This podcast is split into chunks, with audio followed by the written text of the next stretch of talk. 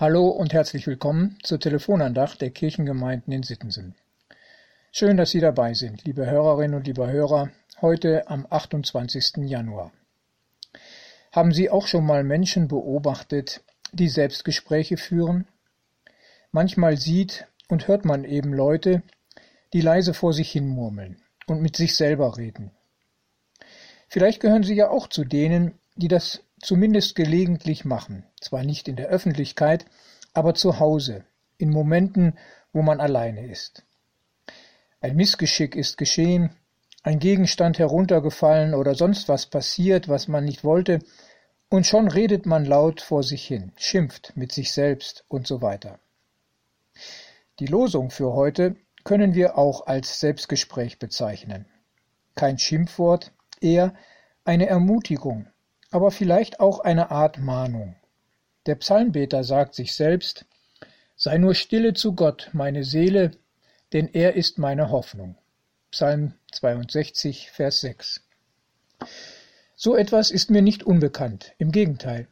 Manchmal kommt es vor, dass ich mich auch zur Ruhe aufrufen muss.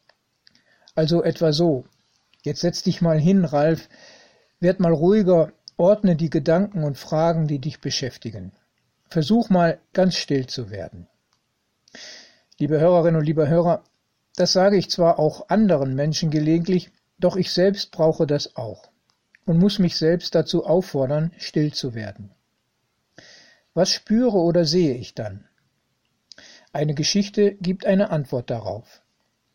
Zu einer Einsiedlerin kamen eines Tages Wanderer, und die fragten sie, welchen Sinn siehst du in einem Leben der Stille? Die Frau war gerade mit dem Schöpfen von Wasser aus einer Zisterne beschäftigt. Schaut in die Zisterne, was seht ihr? fragte sie.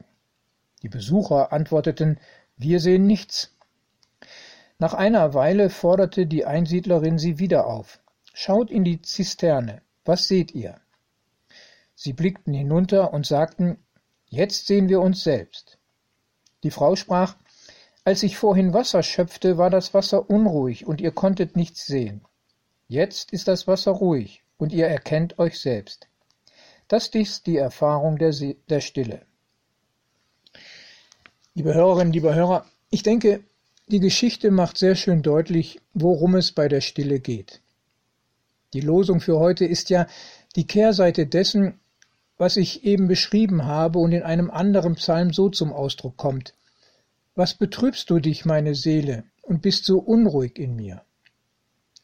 Wer das verspürt, sollte sich zur Ruhe mahnen und die Stille suchen.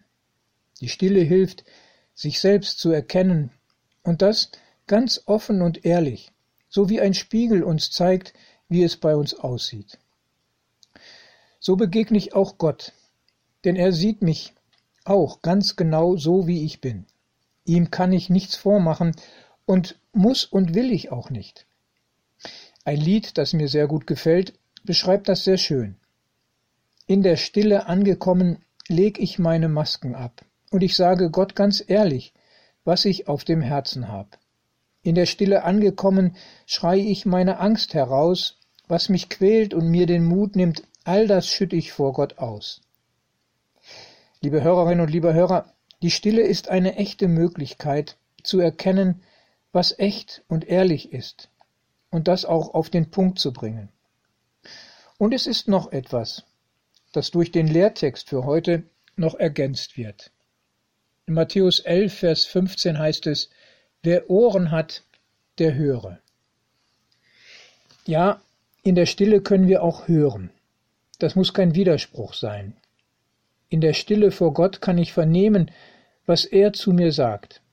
Nicht nur unser Kopf, auch unser Herz hat Ohren.